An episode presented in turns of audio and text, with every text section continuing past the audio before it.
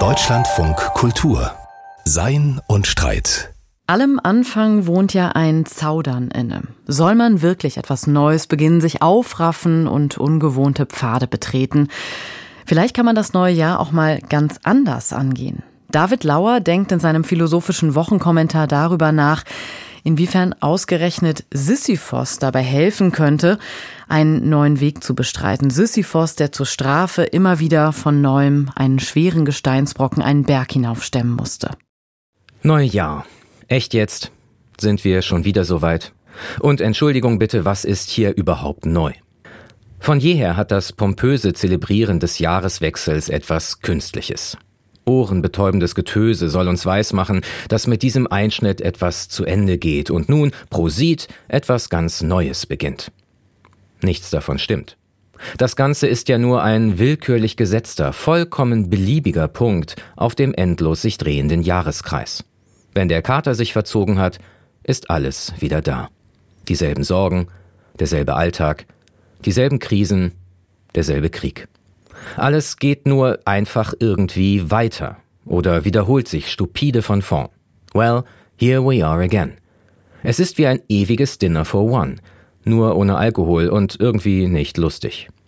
Must I, Miss Sophie? möchte man gen Himmel rufen, aber Gottes Platz an der Tafel ist leer, an seiner Stadt sitzt dort kichernd eine verschrobene Greisin mit zweifelhaften Absichten.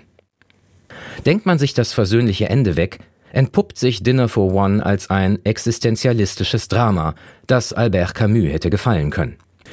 Butler James muss seinen Tisch umrunden, Gläser füllen und leeren und am Ende doch unvermeidlich über seinen Tigerkopf stolpern. So wie Sisyphos der Held von Camus epochalem Essay, seinen Felsen bis in alle Ewigkeit einen Hügel hinaufstemmen muss, nur um am Ende zuzusehen, wie er kurz vor dem Ziel wieder hinabrollt. Andererseits endet auch Camus Mythos von Sisyphos durchaus hoffnungsvoll. Allerdings nicht durch einen versöhnlichen Ausstieg aus dem ewigen Kreislauf. Camus meint, dass es Sisyphos gelingen kann, seine Marter zu durchbrechen, auch ohne ihr zu entfliehen. Wie macht er das? Schon Aristoteles erkannte, dass jede menschliche Handlung auf ein Ziel ausgerichtet ist. Doch gibt es zwei Arten, wie dies geschehen kann. Manche Handlungen sind auf ein Ziel ausgerichtet, das nicht in ihnen selbst liegt. So gehe ich die Straße hinunter, um Brot zu kaufen. Eine solche Handlung vollendet sich erst an ihrem Ziel und Endpunkt, wenn ich das Brot in der Hand halte. Führt sie nicht zum Ziel, weil der Bäcker geschlossen ist oder ich mir vorher den Fuß verstauche, so ist es mir nicht gelungen zu tun, was ich tun wollte, nämlich Brot kaufen. Mein Gehen war umsonst. Es gibt jedoch auch eine andere Art von Handlungen. Auch diese Handlungen verfolgen ein Ziel, doch liegt dieses Ziel in ihnen selbst. Ich spaziere die Straße hinunter, einfach um spazieren zu gehen. Das Gehen selbst ist bereits das Ziel. Eine solche Handlung vollendet sich nicht erst an einem bestimmten Ziel und Endpunkt. Sie trägt ihre Vollendung schon im Verlauf in sich. Ich muss gar nicht irgendwo ankommen, um spazieren gegangen zu sein. Sisyphos rettet sich, indem er das Rollen des Felsens, das dem Willen der Götter nach eine scheiternde Handlung des ersten Typs sein soll, zu einer gelingenden Handlung des zweiten Typs macht. Darin, so schreibt Camus, besteht sein trotziger Sieg. Sein Schicksal gehört ihm, sein Fels ist seine Sache.